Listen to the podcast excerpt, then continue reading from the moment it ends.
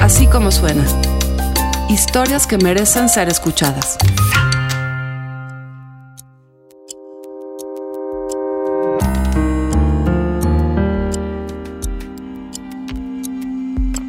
Cosas de la vida. Era un martes, fue un martes. Los martes son días muy importantes para así como suena. Ese día estábamos preparándonos para grabar el bote pronto cuando tembló.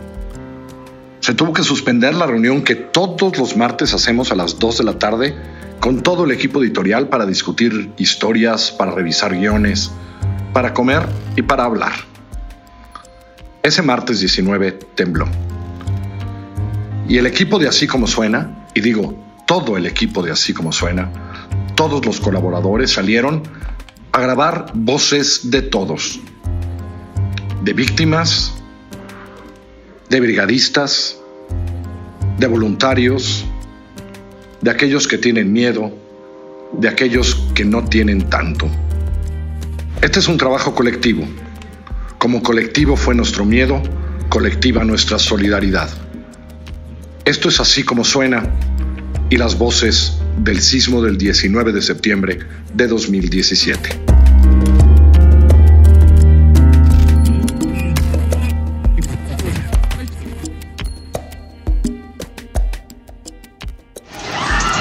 Dios mío, esto es, esto es increíble.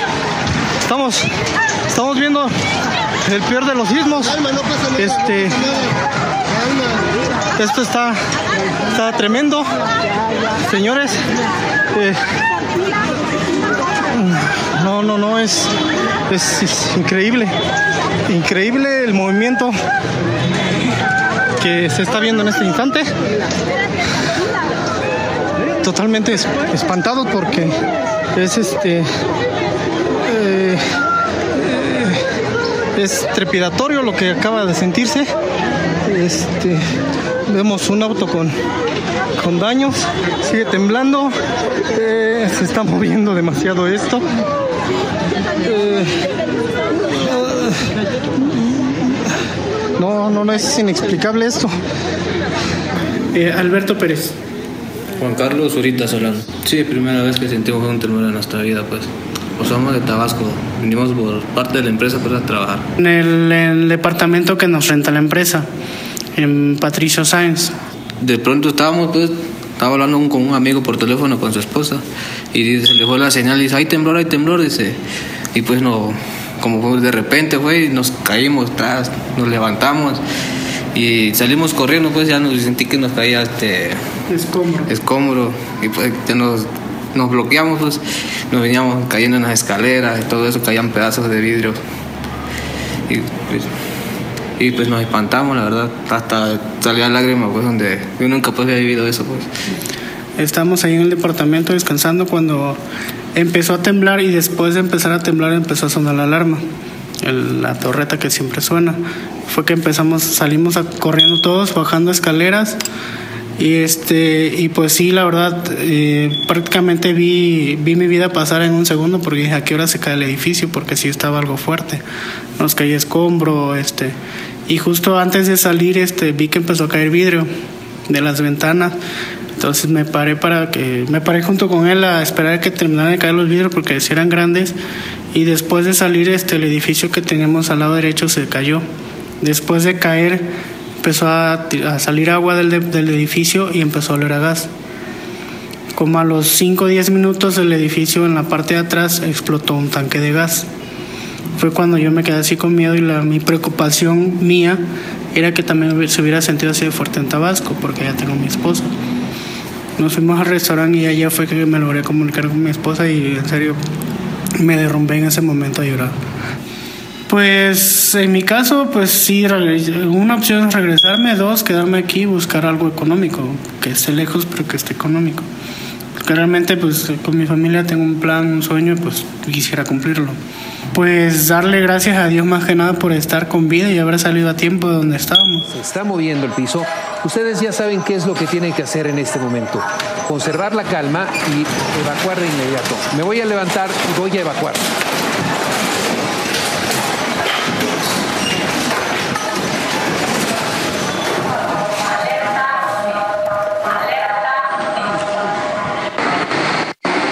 Paulina López, sí. Eh, soy diseñadora y artista.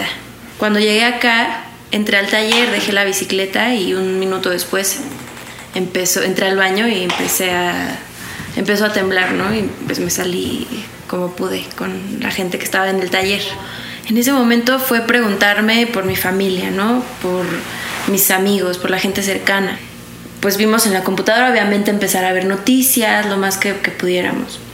Ahí fue cuando, cuando caímos en, en, en, en, cuenta que había mucho desastre y que, estaba más, que estuvo más fuerte de lo que de lo que imaginamos. Después de unos minutos volteé a ver a, a, mis compañeros, a mis colegas y dije, no, esto no, no sería algo muy natural seguir trabajando, ¿no? Seguir como nuestra rutina.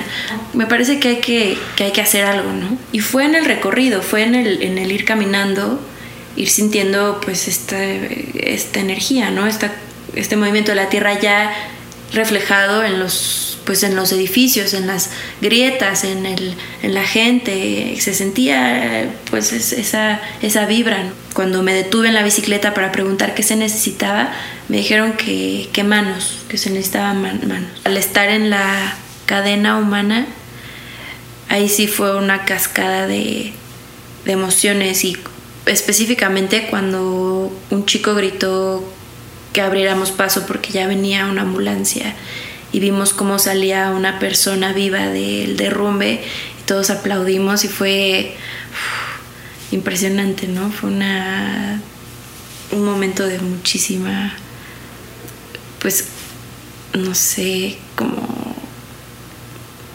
no sé cómo describirlo, pero me, me hizo sentir muy bien, ¿no? Como ver ese momento y fue una explosión de emociones ahí.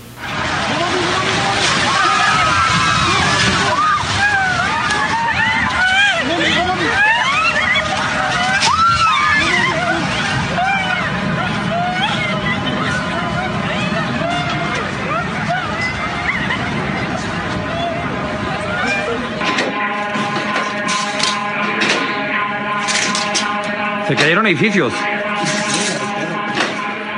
Me llamo Juan Ramón Santos Silva. Sí. Vengo de Guadalajara, Jalisco. Yo mido 1,50. Eh, peso 45 kilos. Mi físico es delgado. Mi físico me, me ayudó mucho. En todo este lapso que, que, estuve como topo, me puede llegar a, a zonas que otros no. Entonces, a mí lo que más, más me llamó la atención fue lo de una escuela donde estaban rescatando niños. Y yo dije, yo tengo que estar ahí porque sí me, me partía mucho el alma, ¿no? Yo soy de las personas que, que lloro en silencio, que no lloro delante de la gente, que me aguanto las ganas.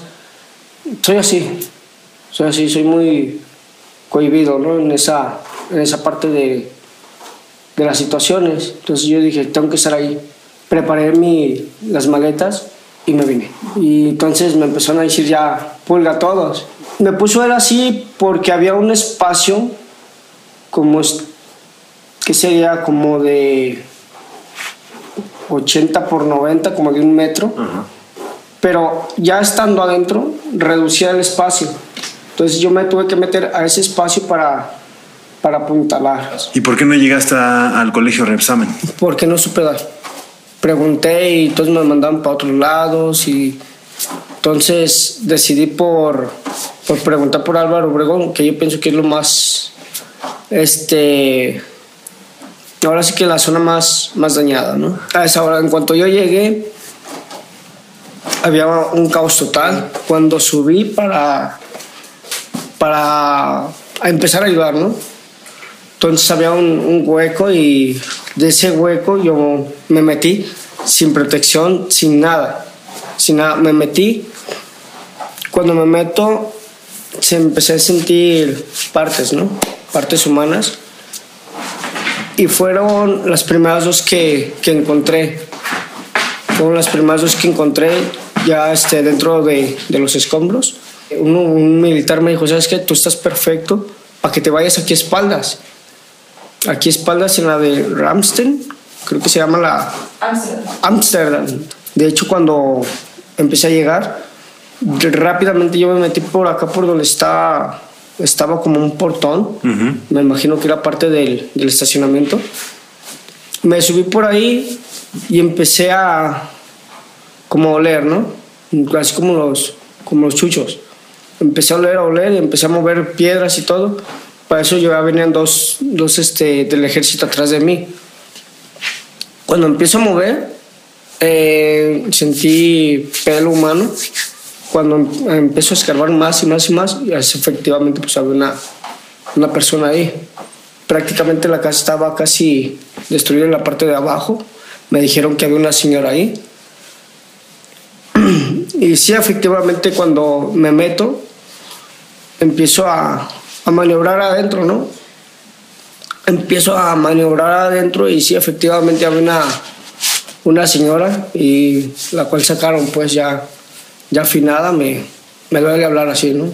El, sábado en la noche yo ya andaba súper cansado. Me habla, me habla Ana y me dice, ¿sabes qué? Este, nos acaban de, de avisar que, que hay una, una persona viva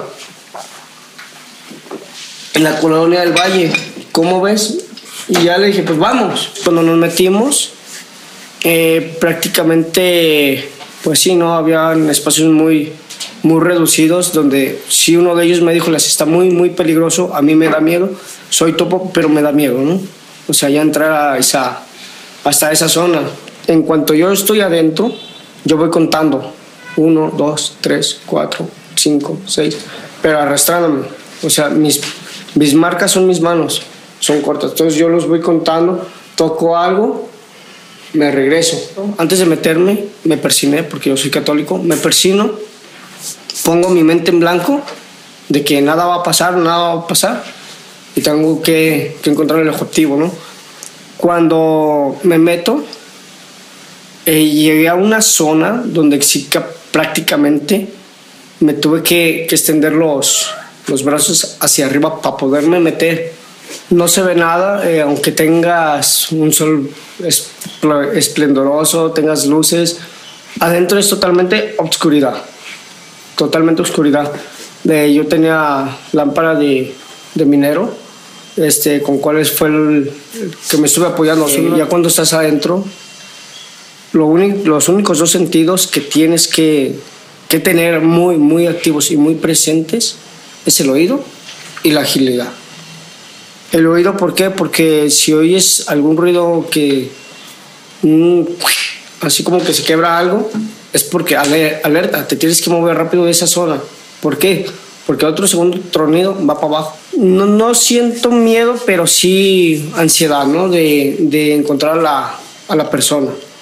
Porque si tuviera miedo adentro, créeme lo que no me metería. Cuando no alcanzo a, a distinguir ya que hay una zona muy, muy cerrada, yo lo que hago, meto mano y eh, trato de investigar ¿no? lo más que puedo. Y es cuando toco los cuerpos o el tacto también me, me ayuda un poco. Estando en los, en los escombros de ahí de, de Obregón, eh, no me, me puse nervioso un poco porque me perdí adentro de los escombros. me perdí como dos horas. Perdí la orientación porque me metí más, más a fondo, más de lo, de lo que debería de haberme metido. Estaban dos losas arriba donde yo estaba. Estaban dos losas, no sé si fui bajando. Entonces no hallaba ni cómo, ni cómo regresarme. Sí me puse nervioso y empecé a, a tratar de, de ver mi rastro, ¿no? Porque siempre que, que me arrastro, pues vas dejando una, una tipo huella como las culebras cuando están en el desierto, no sé si te has fijado que dejan una, una marca. Yo iba siguiendo mi marca, iba siguiendo prácticamente ya la marca. Entonces, cuando salí, vi muchos, muchas cosas, ¿no? ¿Qué se ve allá adentro? Eh, más que nada los cuerpos, ¿no? Te estoy hablando de, de intestinos, te estoy hablando de... No sé si, porque te des una, una idea más, más rápida, cuando aplastas una cucaracha y haces esto, o sea, sale todo, ¿no? Así pr- prácticamente. El olor era muy, muy, muy fuerte por los días, ¿no? Que han pasado. Adentro se siente más el, el olor, porque está todo atrapado. De hecho, me puse sí me puse un poco mal. Cuando me meto la, la última vez fue cuando vi este, manos acá, una- o sea, partes humanas ya, ya regadas, tripas y todo eso. Y olor súper fuerte, súper fuerte. De hecho, allá adentro me, me mareé, quise como perder el, el conocimiento, primero por la falta de, de aire ¿no? que hay ahí, y la segunda, pues, el olor. El olor putrefacto. Cuando salgo, uno de los, este, de los re- rescatistas de ahí, de protección civil, este, me agarró y me dijo, estás bien amarillo, ¿qué encontraste? Les describí, agarré poquito aire y empecé a vomitar. Empecé a vomitar, a vomitar, a vomitar. Entonces, como pude, me paré y empecé a marcar, ¿no? O sea, me subí a la losa y con un spray empecé a, a marcarles dónde, en cuáles zonas había, en mi creencia, que había las, las personas. Sí me da tristeza regresarme porque yo quería, quería continuar por seguir ayudando. Soy fontanero, este, reparo boiler eh, y, e instalo calentadores solares. Y aparte, pues sí, soy luchador. ¿Luchador? Sí, Ah, sí. claro. Tengo, de hecho, tengo, tengo fotos ajá, donde estoy arriba en el ring y todo. ¿Cómo te llamas? Eh, En mi Facebook me llamo Minirreo. Minirreo. Ajá, a lo mejor este. Este, a lo mejor mi manager, ahora sí que mi manager de. de la lucha me va a pegar un regañadón, pero no importa, ¿no? Este, lo importante es ayudar. O sea, como me dijo Edgar, es que no importa si eres luchador con máscara, sin máscara, este, si eres este, un extraterrestre, no importa. Lo importante es que, que sepa la sociedad quién es la pulga, ¿no? No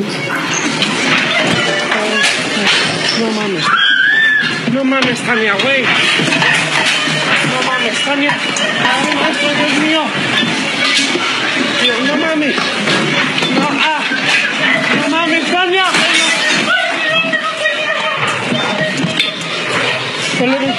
Padre nuestro, ¿qué estás haciendo? Dios mío. Ay, no mames, no mames, no mames, güey. Güey, no mames, qué pedo, güey. No mames. Ah.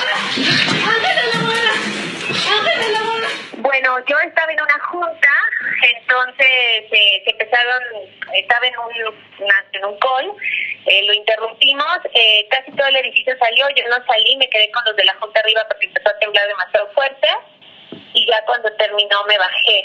Y cuando estaba arriba sí pensé que nos íbamos a morir.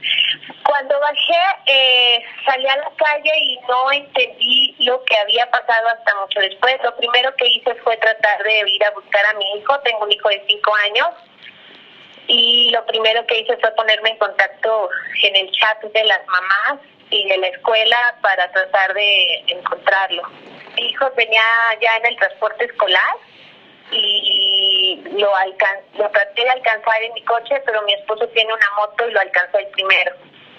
Y después nos juntamos, nos juntamos en el club donde, donde Mateo tenía clase de natación. Y aquí recibí a más niños porque sus papás no podían llegar y lo que sucedió ese día fue que en realidad estuvimos muy muy fugados de lo que estaba realmente pasando porque pasando porque recibimos aproximadamente 15 niños en el en un club, en el club Mondés, y nos hicimos cargos de ellos toda la tarde y para ellos fue como una fiesta porque no no de pronto entraron a un club que nos dejaron entrar y se pusieron a nadar, a jugar, en lo que los papás lograban llegar porque hubo gente que hizo de tres a cuatro horas para llegar por sus niños. Yo hago eventos, yo hago shows y espectáculos y las, las empresas de renta de equipo, de plantas de luz, de iluminación, de audio, de carpas, escenarios y demás, eh, crearon un chat, eh, un chat espectacular, porque empezamos a ser muy operativos, muy pro- somos productores al final de eventos, de shows, entonces tenemos una capacidad organizativa y de reacción muy interesante.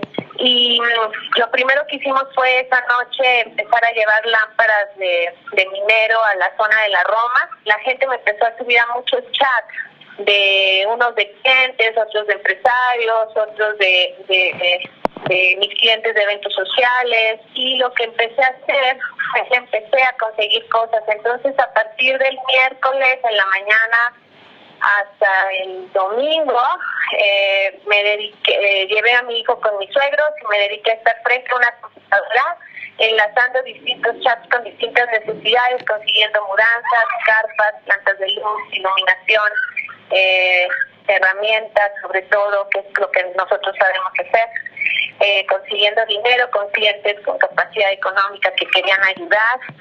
Las plantas de luz de, de aproximadamente 10 zonas de desastres eran de este colectivo de gente que hace eventos. Fue muy estresante porque simplemente había que solucionar. O sea, empezaron a llegar más. Yo al final terminé involucrada en cinco chats y en esos chats me llegaba información y yo lo único que sabía era que tenía que conseguir eso porque era de vida o muerte. Los primeros días las comunicaciones eran muy erráticas y entonces alguien pedía una planta de luz y llegábamos cinco plantas de luz al lugar. Era un poco así.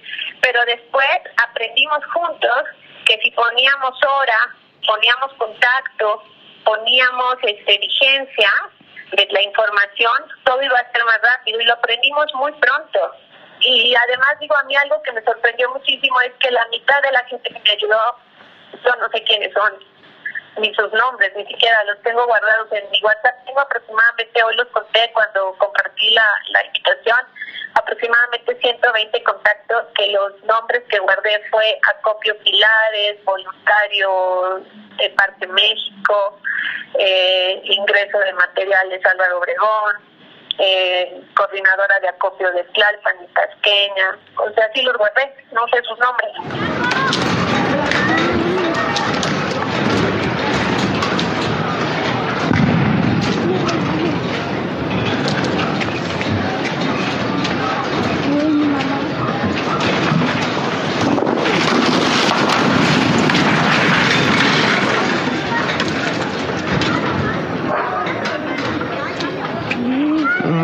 güey. No mames, está de la chingada.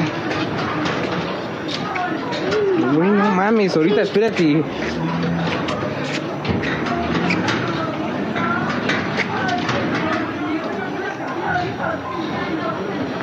¿Ya ves como un pinche güey de YouTube tenía razón, güey? ¿Sí o no?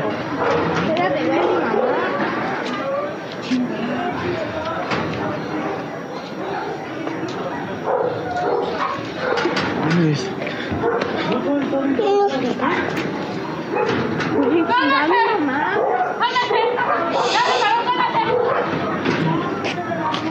Agarra el pez, por favor. Agárralo, güey. Agárralo, deja, voy a ver allá, cállate. Ahorita viene, mi mamá está en la calle no le pasó nada.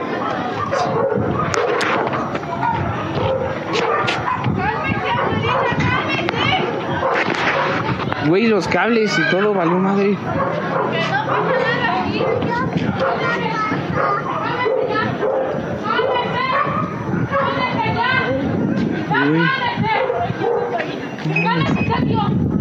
Güey, esto más culero. No, güey, No te metas, ven acá. ¿A dónde vas? Esos cables de luz pendejas para acá. Ya lo sé, están hechos el baño. No te puedes meter ahorita. No te vas a meter, quédate acá.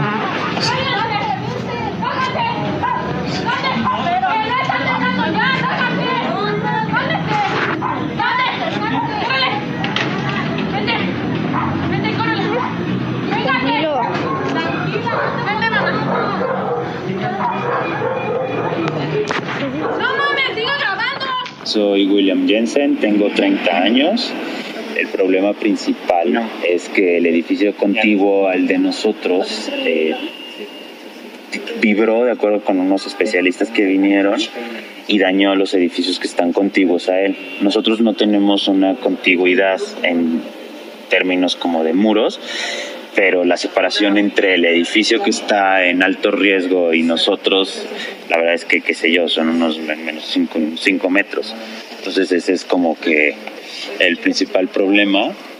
Lo curioso es que nosotros nunca nos enteramos de el riesgo que representaba el edificio hasta el domingo. O sea, de hecho, hace cuenta que sí tembló, o sea, nos vinimos para acá, lo vine a buscar a él, cómo estaba, este, y ya luego, pues como nadie nos decía nada de lo que estaba pasando para acá, consideramos, porque no sabíamos, que una de las zonas seguras era la glorieta de Citlaltépetl de aquí en Ámsterdam, y pues nos estuvimos ahí como, como tres horas sentados, pero pues, o era un caos terrible, está bien cerca del edificio que se colapsó en Laredo, y empezó a oler a gas, ayudamos a unas australianas que estaban ahí de visita, o sea, que estaban de turistas en México y no sabían ni qué hacer. Este, pues ya luego regresamos aquí, no, no, tuvimos luz hasta como las once y media y ya de aquí nos fuimos a casa de un, de un amigo que vive aquí cerca y ya nos quedamos pues, con él porque pues, no teníamos luz. Cuando él vive en Escandón y tampoco tenía luz, pero sí logramos ver que la, la, mayoría de los edificios alrededor del nuestro tienen, o sea, tienen muchas grietas y pues no somos expertos ni mucho menos como para saber si eran riesgo o no. Pues hasta el domingo que ya, o sea, salen unos amigos y ven que hay unas patrullas aquí afuera y todo y entonces es así como de este, oye, sabes que nos estamos enterando que el edificio blanco tiene un daño estructural muy importante y tiene ya además toda una historia de, eh, pues, de irregularidades. Y entonces, gracias a los vecinos de los edificios contiguos al 238 sobre Nuevo León, nos dimos cuenta de ya la historia que tiene ese edificio de problemas. Este tiene dos o tres pisos de más y además de eso tiene esa, ese helicóptero que no se logró terminar porque los vecinos lograron detener la obra, pero solo dejaron los sellos de clausura por parte de la delegación y del INVEA.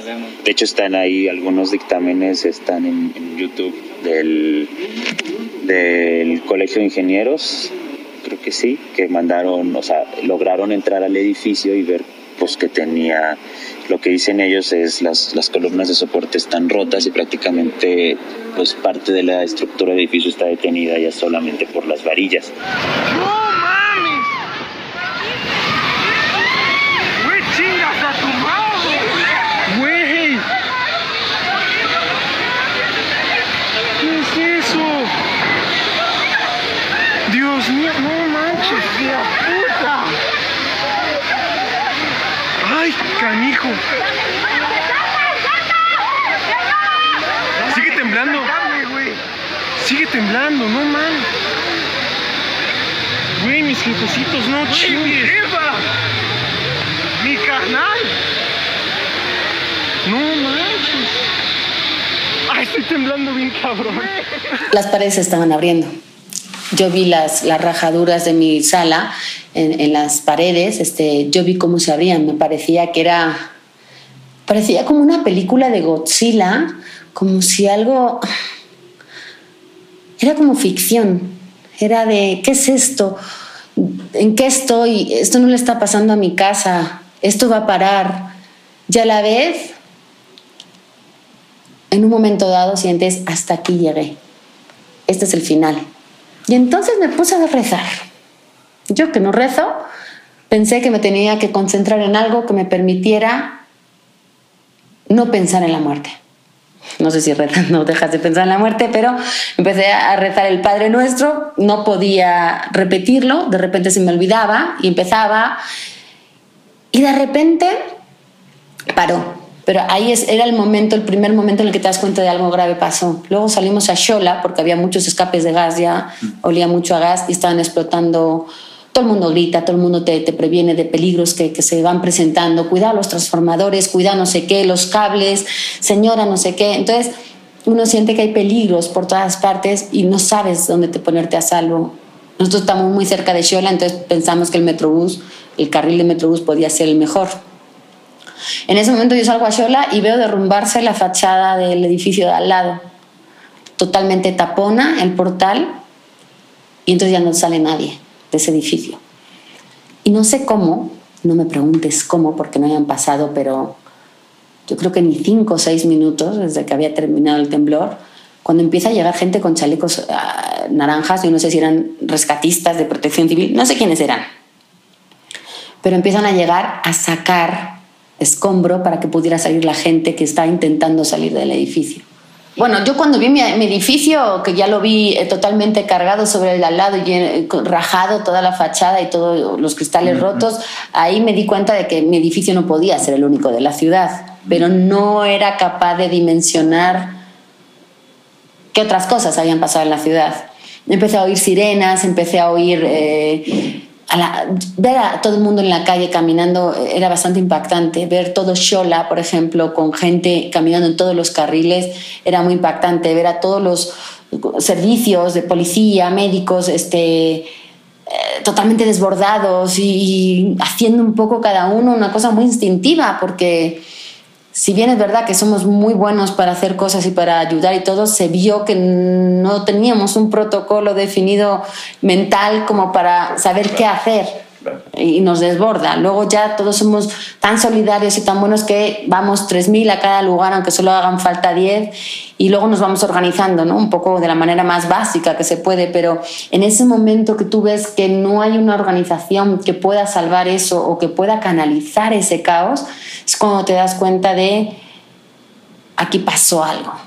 Hasta que volví a mi casa, un amigo me llamó y me dijo, estoy aquí frente a, tu casa, Laura, esto es inhabitable.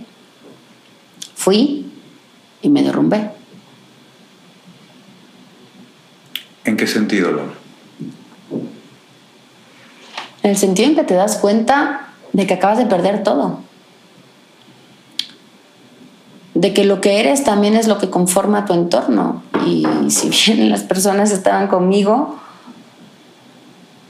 ese departamento era un departamento que yo había comprado después de oh, 17 años de, de ahorro, de, de mucho esfuerzo, de por fin empezar una nueva etapa, de que significaba un comienzo para mí, de que estaba instalándome en un lugar que me encantaba y que era feliz en él.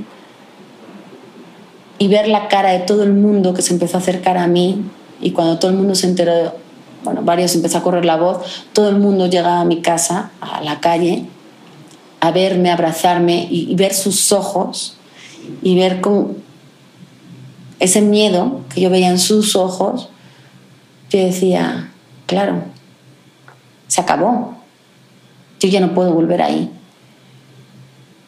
Lloré, me derrumbé, me desmayé. Si tratas de aferrarte a esta cuestión de estoy viva, y eso es lo importante, y te lo repites continuamente, estoy viva, estoy viva, entonces dices, ¿y eso es suficiente? Porque eso no me basta. Y ahí empieza a caerte el 20, ahí empieza la realidad, que es la que te golpea cada vez que te despiertas y, piensas, la gente me dice, recupera la normalidad, tienes que buscar la normalidad. Y dije, ¿cuál es exactamente esa normalidad? Para mí ya no hay una normalidad, tengo que inventarme una nueva normalidad. La que yo tenía ya no es normal porque ya no puedo volver a esa normalidad. Ahora estoy en la fase de abrumarme con todo lo que viene por delante, porque ahora es los trámites. Me pasaba ayer todo el día cancelando el agua, la luz, el cablevisión, el gas, todo ese tipo de tonterías. Hemos hecho un montón de trámites ahora con toda la confusión que hay de que no saben ni el gobierno qué va a pasar, los fondos de ayuda, cómo se va. Esto les está sobrepasando. Están haciendo un censo en realidad para saber de qué magnitud es el problema. Yo creo que nos hemos quedado sin casa más de 200.000 personas en esta ciudad. La gente dice, vámonos a tomar una cerveza. No quiero salir en las noches, no quiero tomar una cerveza, no quiero reunirme con nadie. No es que me quiera encerrar en mi cama llorando, pero mm, no quiero evadir. Claro que no quiero que me detengan y que me paralice, pero es muy pronto. Necesito, es un proceso largo y ahora mismo pasé una semana en casa de una amiga, ahora estoy en casa de otra amiga. No quiero ser errante, no quiero sentirme invasora de los espacios de los demás y a la vez quiero el mío propio, pero el mío propio pues, ya no está. no sé qué quiero, la gente me dice qué necesitas, no sé qué necesito, necesito no necesitar.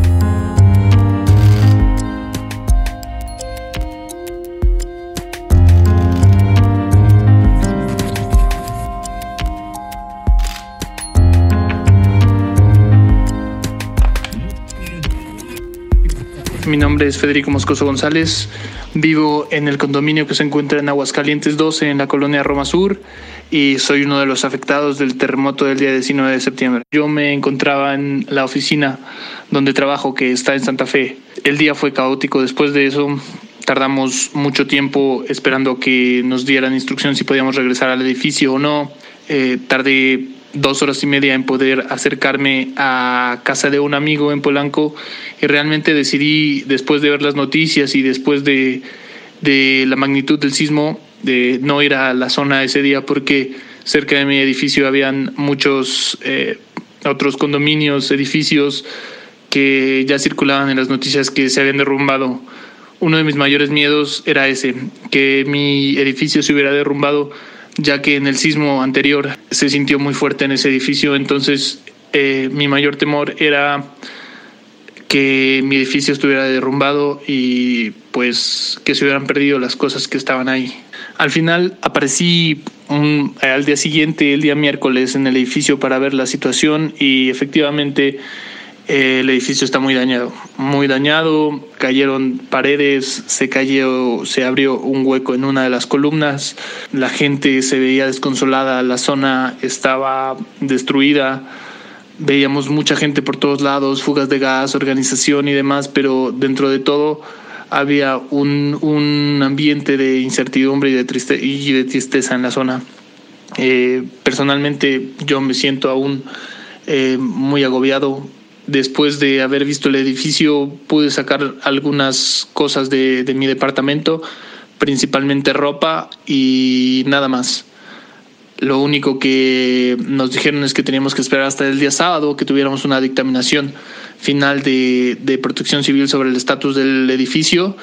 Y ya llegado el día sábado, acudí a la reunión con todos los habitantes del edificio y nos dijeron que no había daño estructural, que sí se tenía que hacer una reparación integral de, lo, de, de, todos los departamentos y de los dos edificios del condominio, pero que no estaba en riesgo. Ahora me estoy quedando con un colega del trabajo y pues lo que sigue para mí es eh, ver cuál es el estatus del edificio y posteriormente buscar un lugar donde acomodarme porque definitivamente parte del temor es volver a, tener un, un sismo y estar en esa zona.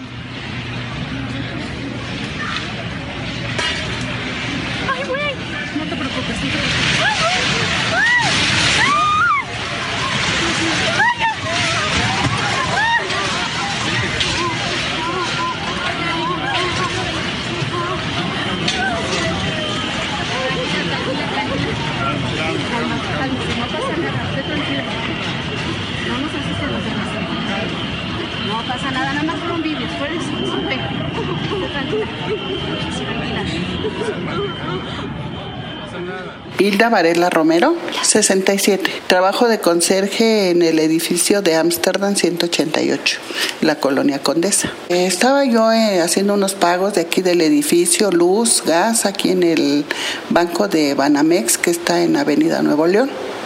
Y mi esposo se quedó aquí un momento en lo que yo iba a hacer esos pagos. Fue tremendo ahí el, el terremoto porque se movían los pisos, las sillas. Eh, pues uno se marea mucho, no puede uno pisar bien el suelo y pues iba uno para un lado, para el otro, pero al fin pude salir y pues venirme para acá. Pensaba yo en mi esposo porque sí es muy, muy nervioso y él pues nada más se salió, abrió las puertas y se quedó abrazando el muro de la entrada. Dice que él se bloqueó y no, no podía moverse. Cuando llegué aquí al edificio, pues temía yo de que se hubiera caído el edificio o golpeado mucho y sí, sí, el, el edificio de al lado pues se golpearon muy fuerte y este edificio golpeó tan fuerte que tiró una barda del otro edificio, ¿no? Pues vi todas las paredes cuarteadas, todo caído, todo el, el yeso, todo el aplanado, está, estaba tirado del primer piso al sexto piso, Eh, una camioneta que estaba aquí en el estacionamiento fue a la que le dañó más la caída de la barda del otro edificio, sí, se vino todo, todos los carros llenos de polvo, de como del color del ladrillo este, rojos, todo el estacionamiento lleno de tierra. Yo dije, ay Dios mío, pero pues bien, todo bien dentro de lo que cabe. Los jóvenes que vivían aquí se espantaron y pues muchos ya vinieron hasta en la noche a sacar poca ropa, cosas personales y pues ya no regresaron, la verdad. Aquí en este, en este edificio son 12 departamentos, son seis pisos, dos departamentos por piso.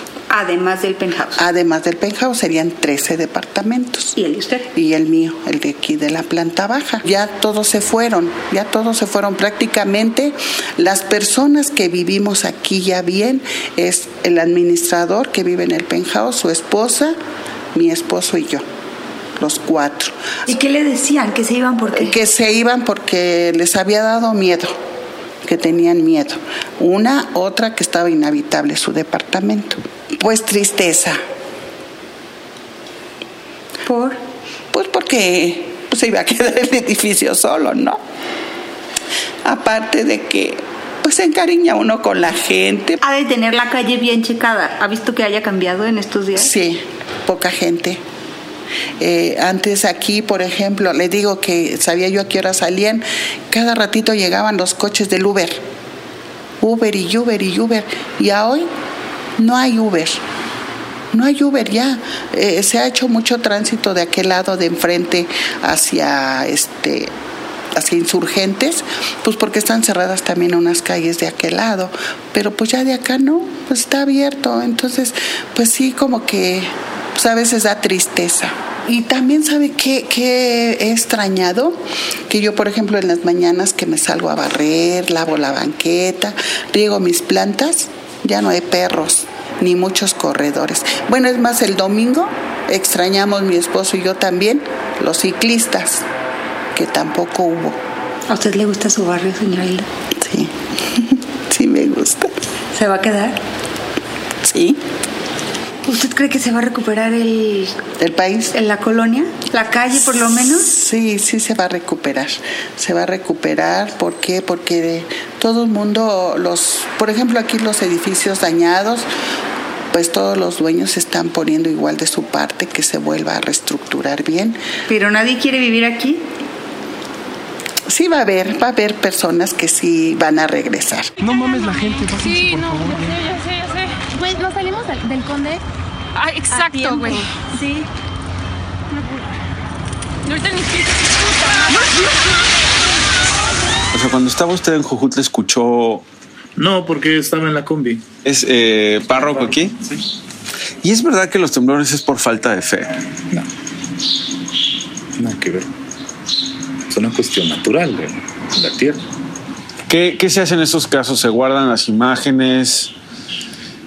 Bueno, se siguen las recomendaciones del INA. Que lo primero es nadie toque nada. Pues a uno le duele, pues, no crean.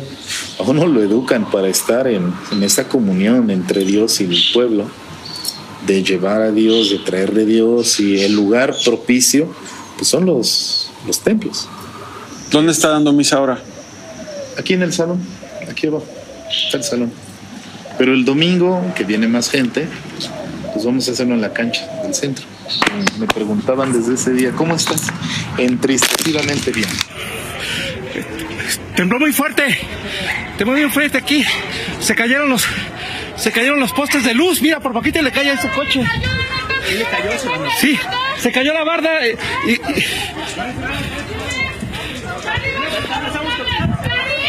Sí, le cayó. Le cayó el poste a mi coche.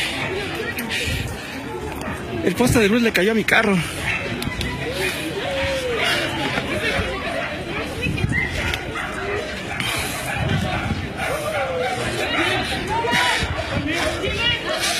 A una señora le ca- acá le cayó a la señora.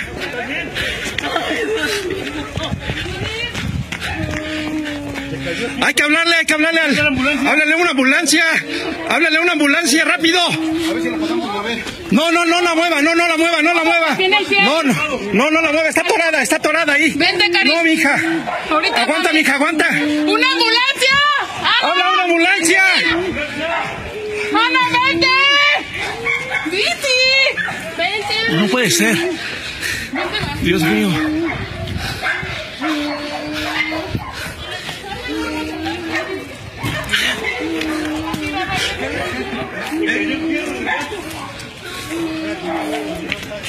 Se cayó el transformador. No, no la mueva, no la mueva. Tiene el pie torcido. Tiene el pie torcido y. Dios mío.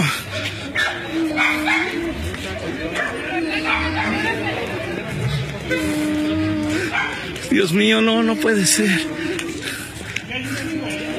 Hay un herido acá. Pero necesitamos una ambulancia. Pues mira, lo, lo que se ve en las imágenes es, es solo una pequeña parte de lo, de lo vivido ahí dentro todos los días desde el pasado 19 de septiembre, con, no solo con mi cuadrilla, eh, sino con todas las cuadrillas que están ahí eh, trabajando literal de, de sol a sol. Y lo que se ve ahí, pues bueno, es, es un pequeño resumen eh, que, que- que se documentó el, el esfuerzo de un equipo eh, comandado eh, por Guillermo Anguiano, mi, mi líder de, de- de escuadrilla ahí en, en operación. Eh, que al final vamos a, a un- a hacer un, un- una- un hueco, hablando en términos como muy, muy, tecno, muy prácticos. Muy coloquiales, hueco, sí.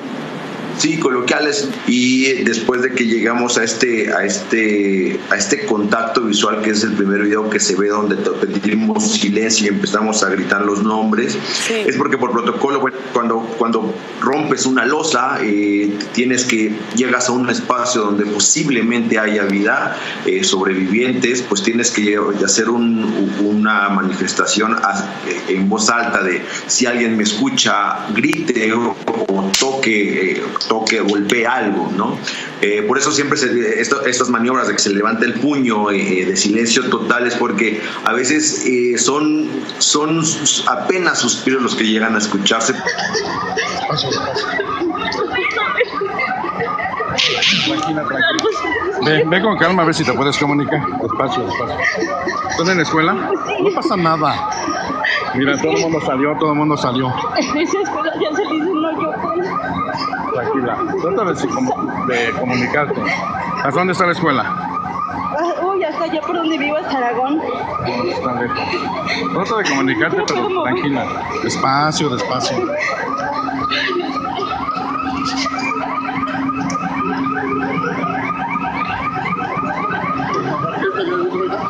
¿Eh? No sé, güey. ¿Qué hacemos? ¿Les vamos a ayudar o qué hacemos? Pues no estorbar, ¿eh? ¿Puedes ayudar? Ayuda. Yo no puedo cargar. Mi nombre es Oliva López Sánchez, eh, propietaria del departamento 403 del edificio ubicado en Zapata 56, Colonia Portales Sur, delegación Benito Juárez. En el departamento habitaba de manera permanente mi hijo, estudiante universitario, desde el que comenzó el semestre en la universidad, en la UNAM, que fue en la última semana de julio. Por fortuna, él estaba en clases en el momento del, del sismo, eh, una, una 15, eh, yo me encontraba en la universidad. Eh, unos minutos del sismo, un vecino mandó una imagen de nuestro edificio que se había derrumbado. Esta imagen él la tomó desde el puente de Zapata, de tal suerte que desde los primeros minutos, la mayoría, eh, a través de un chat que teníamos, un chat vecinal, nos enteramos que nuestro edificio había colapsado en mm, prácticamente la mitad de su, de su tamaño. Desde el primer momento, pues nos acercamos a nuestro, a nuestro edificio y hemos estado allí. eh, la mayoría de, de nosotros, tanto propietarios como eh, inquilinos de, otros propietarios. En el evento murieron dos personas, eh, otras tres fueron eh, rescatadas oportunamente, auxiliadas oportunamente por mismos vecinos de la, de la zona. Eh, desde entonces, pues hemos estado eh, primero esperando allí a que rescataran a las personas. Lamentablemente no sobrevivieron. Después hemos estado pues haciendo guardias y trámites y pues nos hemos enfrentado pues como todo el mundo en este momento con que les ha rebasado a las autoridades eh, con una desinformación, con con muchas cosas que van empezando, tema de seguros, tema de hipotecas, tema de servicios. Estamos teniendo problemas con la gasera porque la gasera no nos quiere, no nos quiere cancelar el contrato. No pudimos rescatar nada. Mi hijo, estudiante de música, perdió absolutamente todo su, su equipo de trabajo, con trabajo, un, un bajo, su equipo de cómputo con todas sus composiciones, sus papeles, sus pertenencias, todo. ¿No? Igual que todos mis otros vecinos que perdieron todo, lamentablemente. Esperamos que las autoridades nos respondan como corresponde, que nos den los peritajes, que nos apoyen con como corresponde, porque no es un favor, es su trabajo y necesitamos esos peritajes para pues iniciar nuestros procedimientos en las distintas instancias que, que podamos acudir para la reparación de los daños y para las sanciones a los responsables. Esto no puede quedar así. Esto nos evidencia unas relaciones inapropiadas en todos los niveles y realmente nos asiste una, una crisis de confianza a todos porque, porque, bueno, las cosas no siempre funcionan como la ley dice. A ver, Ivonne, ¿cómo estás? Tranquila. Ivonne, ¿y cómo te llamas? ¿Me dijiste otra? Pati. Pati. Mi nombre es Ismael. Te vamos a sacar. Queremos ver, ¿eres alérgica a algo? Nada. Nada, ok. Ya tenemos lista aquí la ambulancia. ¿Vale? Estamos aquí en el edificio Nuevo León 2. 86, ¿no? 286. 286. Álvaro Obregón 286. Álvaro Obregón, tranquila, respira. Ya estamos, ya accesamos. ¿En qué nivel estabas? Aquí. En el segundo, ok. Sí. Vale, ¿cómo vas? Te estoy lastimando. ¿Cómo vas, Cabri? Bien, jefe. Mira, este, dime. Está, está muy atorada. Ok. El brazo izquierdo es el que está completamente atorado de Ivonne. Ok. Y este, y a Pati no la puedo ver todavía, pero ya está enseguida. Ya nomás es- la mera pared. ¿Estas piernas son de Ivonne? Sí. Ok, Ivonne, tranquila. Tranquila, ¿eh? ahorita te sacamos. Sí, te escucha, este, Pati. Ivonne, no forcejees mucho, déjanos hacer nosotros el trabajo. Porque si no te vas a lastimar. Sí. Las tengo ya Sí, ya te liberé un poquito de tu Bueno, cabeza. estamos- vamos a Ya puedes respirar mejor. iniciar el- el Eso fue rescate. lo bueno. Ya ves, sirvió de algo que me acercara, ¿verdad, Ivonne? Sí. Bueno. ¿Cómo vas, David? Sí, bien, jefe. Nada más que sí necesitamos que... ¿El colchón? El colchón, jefe. Voy por él. Sí. Voy por él. Mira, ya, Decía ya David que hay que cortarle colchón, las, este. las baguetas que tiene abajo. En Aguascalientes 12. Nosotros este, rentábamos un cuarto de azotea. Y, y ahí estábamos. Mi hermana, mi nieto y yo. Sentíamos bien feo. Yo pensé que se iba a caer el edificio. ¿Cuántos pisos son? Nueve. Pues eh, anduvimos buscando a ver a dónde y nos vinimos para acá. Y, pero ahorita estamos bien, estamos bien aquí. Nos decían que si nos queríamos quedar allá, pero no hay agua, no hay luz, no hay nada. Pero nosotros ya, ya no queremos estar ahí. Es la iglesia de Santiago Apóstol, aquí en el centro de Jutepec, después de este sismo que al parecer ocurre a la una de la tarde con 15 minutos. Es todavía temprano para hablar de lo que está sucediendo, pero sí tenemos que observar bien. Miren todos los escombros de la cúpula principal donde se ubicaba la la la campana el personal de protección civil de Jutepec de inmediato Se activó. El paso Se activó. ¿no? Aquí se encuentran Comandante. funcionarios del ayuntamiento de Jutepec ya en este momento coordinando. eh, ¡Cierren el paso pues, ya! Las medidas de prevención que tienen que seguirse en este momento están determinando si hay o no hay gente en el interior de la capilla de la iglesia. ¿Hay gente adentro? María Antonieta Medina. Ay, horrible. Horrible, horrible. Eh, sí, con mucho trabajo, pero sí, sí pudimos bajar. Y a partir de ese momento, ¿qué, ¿cómo ha sido la vida en el albergue? Ay, pues yo digo que excelente, porque nos han dado de todo. Y muchas atenciones, médico, comida, de todo. Estamos en espera de que nos reubiquen y ya de ahí pues partir. Yo lo único que necesito es trabajo. Vemos imágenes de la condesa, un contingente del ejército con pico y pala y la gente aplaudiéndoles a su camino.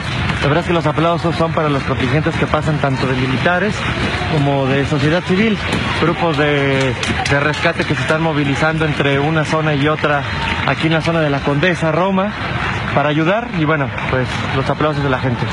Sí, yo soy su servidor José Enrique Correa Lemos. Eh, Lo sentí porque fui a hacer una gestoría allá por Indios Verdes, eh, porque le estaba haciendo un trabajo a unos contadores que estaban en el, que bueno, que estaban en el, en el edificio de Álvaro Obregón 286, que fue el que se cayó. Yo estaba viviendo eh, provisionalmente en un cuarto ahí en Medellín 106, pero también el edificio se ya estaba de hecho resentido desde el 85 y, y pues ahora se acabó de, de lastimar. Empecé a enterarme de lo del, problema y ya cuando mm, regresé pues vi, vi el, este, el colapso que había en, en el trabajo, en el edificio y luego acá en Medellín igual, o sea, estaba, pues ahora sí que me, me sorprendí bastante porque ya, pues por todos lados tenía yo, eh, sea, perdí mis cosas y, y pues mm, tenía, no tenía mucho dinero, pero sí tenía algo ahí guardado. Mientras estuve en la glorieta Cibeles, pues para despejarme un poco y además gente que conozco ahí en este ayudando a lo de las maniobras y aprovechando a comer. ¿verdad? Estuve ahí también la noche, amanecí y ellos fueron los que me dijeron que, que como iban a ir a Cuernavaca a ayudar, este, que por qué no me iban al albergue y me sugirieron el, el de, el de Jalapa, eh, pero, pero no este, estaba lleno y una señorita muy amable, Anita, me contactó con Alan aquí a Tlaxcala y le dio mi nombre y, y aquí me recibieron. La verdad, este, en este albergue sobre todo, eh, bastante grata. Eh, aquí ha habido una atención, nada más tan al pendiente. Sí ya comimos, sí ya este, tenemos algo, necesita hasta de la ropa que han traído a, a este, aquí para ayudar pues nos han brindado para dormir cómodos. Bueno, pues ahorita este, nos iban a proponer algún otro lugar para ver si, porque ya inician pues el, los movimientos normales en el colegio y este y pues ir a otro a otro albergue. Aunque mm, eh, ahorita vamos a ver si es posible o si van a dar ah, parece que ahí viene un programa de apoyo para por lo menos unas rentas para para pues ahora sí que agarrar carrera, ¿no? Pero de todas maneras yo ya ahorita ya no estoy cruzado de brazos, estoy viendo ya agarrar un trabajo y es hay que generar dinero definitivamente. Por favor, amigos, ayúdenme a difundir TexSM, güey. TexSM, necesitamos ayuda. Necesitamos ayuda.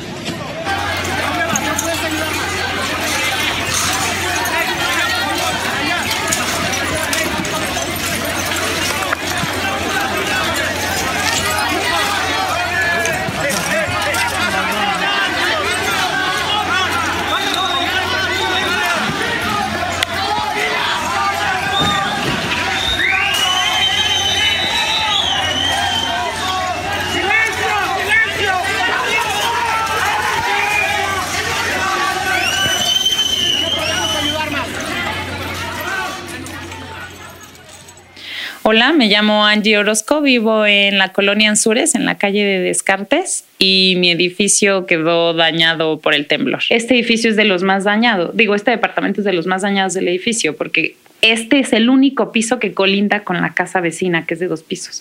De aquí para arriba ya no hay casa. Entonces, cuando se mueven y golpean, este es el muro que golpea contra la casa de al lado. Nos han dicho que por lo menos nos va a costar medio millón de pesos, por lo menos. Este, yo como que estoy pensando que quizá más. O sea, lo que nos han dicho es que sale como entre 6 y 9 mil pesos el metro cuadrado de tirar muro y volver a poner algo con material más ligero y tal.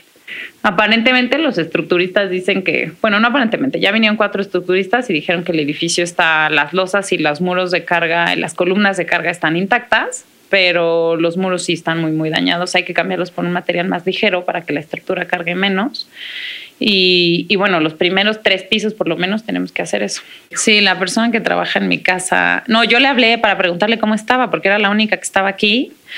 Y gracias a Dios no estaba aquí adentro del departamento, entonces no le tocó el susto de ver cómo tronaba y se caían las cosas. E iba subiendo en las escaleras y cuando empezó a temblar salió corriendo y al terminar, ya que se sintió tranquila, regresó y ya cuando yo le llamé me dijo, señora, su departamento está muy feo y le dije, ¿qué pasó? Y me dice, pues las paredes se cayeron y la cocina se rompió, porque el muro se recorrió tanto y se cayeron algunos ladrillos que de plano ves hacia el vecino, o sea, es un hoyo bastante grande.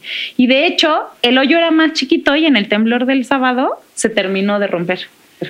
El plan es arreglar el departamento eh, vivir, bueno, conseguir primero, el pan número uno es conseguir casa donde vivir, porque ahorita estamos en casa de mi suegra todos apachurrados, y mm, conseguir algún departamento para vivir de forma temporal y después de eso, em, bueno, mientras tanto arreglar este departamento y ya después no sabemos si vamos a regresar aquí o no. Vean, Dios mío, no puede ser posible. Dios, si cayó todo. No, vía nada más. Madre mía, no hay luz. Dios, Dios, Dios. Espero que todos estén bien. Este, en serio, que es el peor temblor de todo. Dios, Padre, cuídanos. Dios mío. Dios mío, Dios mío, Dios mío. Vean, el techo se cayó. El disti, vía, no puede ser posible. No, no, no, no. Espero que todos estén bien. El tinaco. Dios, en serio. Cuidado todos. Dios los bendiga. Estoy súper... No se puede... Es... Dios, estoy... Sin palabras. Dios, cuidan, cuida a todos. Desde los países que nos vean. Desde los estados. Espero que estén bien. Pues yo creo que el 19 de septiembre nos cambió a todos la vida en diferentes grados. Ya que a raíz de eso, pues muchos, en mi caso, fuimos desalojados de nuestras casas y fue como toparnos con esa realidad de de cambiar nuestras vidas de un minuto a otro. O sea, la semana pasada tenía una casa, hoy ya no y muchos pasan por esta situación, incluso en, situaciones más graves, los dueños de inmuebles que los han tenido por años, por herencia, por generaciones, ahora están en la calle y no tienen nada. Entonces es como esa incertidumbre de saber si van a volver a sus casas y si ya se les dio una resolución de que definitivamente no es habitable su hogar, pues saber qué va a pasar. En mi caso no me han dicho absolutamente nada pues el poco patrimonio o mucho que tengo está ahí adentro. Pues solo queda esperar a ver qué pasa. Y pues lo que puedo explicar que ha cambiado en mi vida pues es todo. Es todo, es simplemente estar en un lugar que no es tuyo, acomodarte a la situación que estás pasando como de la mejor manera, ver dónde te puedes resguardar, quién te puede ayudar, que en esta ocasión han sido muchas personas las que han tendido la mano las que me han ofrecido su espacio, pero pues finalmente nunca es lo mismo. Es acostumbrar tus hábitos, tus costumbres a nuevas cosas. Y como, y como te digo, finalmente es como darte cuenta de eso, de que un momento a otro puedes tenerlo todo y después perderlo todo. Es como una, una realidad muy impactante. Y más allá del problema personal, como de, de la carencia de todo y esa inestabilidad por la cual pasas, es también saber que hay gente que está sufriendo mucho. El haber estado al lado de una zona de derrumbe donde sabes que hay gente que quedó atrapada, familias completas, niños, es como todo ese impacto emocional que puede haber en ti y que tienes que afrontar junto con el problema que tienes presente. Y que es un recuerdo que vas a tener para largo. Si llegas a regresar a tu inmueble es como, como ese tipo de cosas. Entonces es tu inestabilidad, la incomodidad, el saber que estás en una casa ajena, el no poder realizar tus actividades normalmente y aparte tener ese peso de, de, de dolor por, no solo por lo que tú estás pasando, sino por lo que se está pasando en general. Y el ver todos los días ese escenario de desastre, de muerte, de, de desgracia, es como súper desgastante. Y lo único que puedo decir es que me he sentido muy agradecida de la ayuda de, la, de, las personas en general, porque son personas que en la vida te han visto y que se han acercado a ofrecerte comida, a ofrecerte incluso su hogar sin conocerte más, pero que han estado ahí al pendiente de ti y de que estés bien. Entonces, por esa parte estoy muy agradecida y muy conmovida por la ayuda que hemos recibido y en general, insisto, tal vez tal vez nosotros estamos pasando por una situación donde no perdimos a un familiar, pero es, es importante sentirse apoyado también.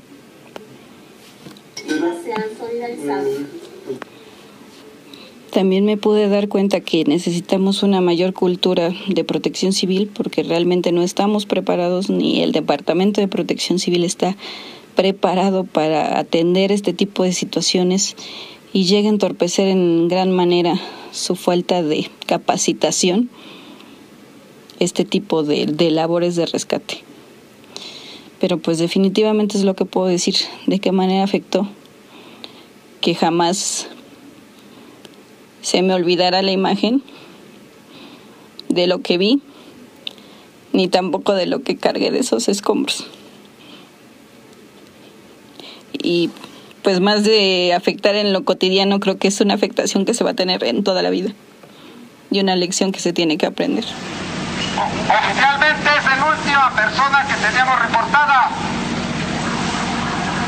Los invito a que den un fuerte aplauso a su esfuerzo y a su trabajo. Y si gustan, entonen el himno nacional. Pero no se lo recomiendo. Por favor, vamos a organizarnos, vamos a terminar el trabajo que tenemos para dejar este edificio lo que quedó y organícense las demás cuadrillas. No tenemos ya, ya no hay trabajo delicado que tengamos que hacer. Señores, vayan a descansar. La gente que trae su diferente personal, pues organícenlo.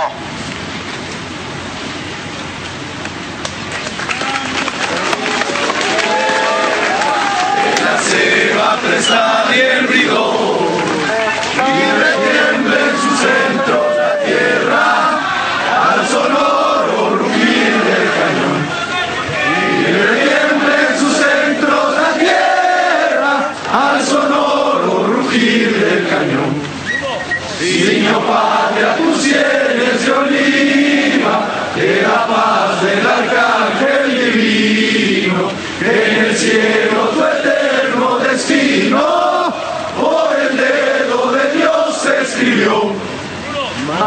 sale un extraño enemigo, profanar con su planta tu suelo. Pienso patria querida que el cielo un soldado en cada hijo te dio, un soldado en cada hijo te dio. Mexicanos al grito de guerra, que la selva presta y el bridón, la tierra al sonoro rugir del cañón. y retiemble en sus centros la tierra al sonoro rugir del cañón.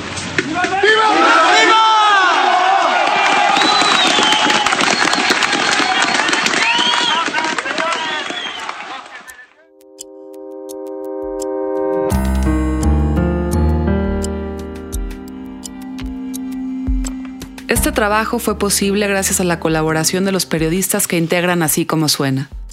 Yulena Iriarte, Luis Pablo Borregar, Galia García Palafox, Nacho Lozano, Olivia Cerón, Ricardo López, Salvador Camarena, Esteban Illades. Gracias también a la valiosa participación de Eduardo Limón y Manuel Baeza.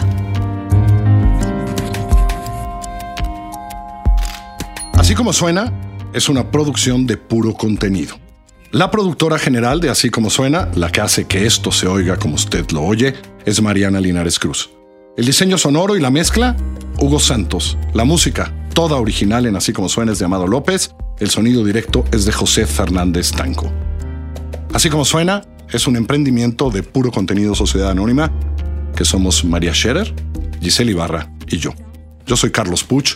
Les recuerdo que estamos en Google Play, en iTunes, en la página así como suena.com y desde hace muy poco en Spotify móvil. Nos escuchamos en la próxima.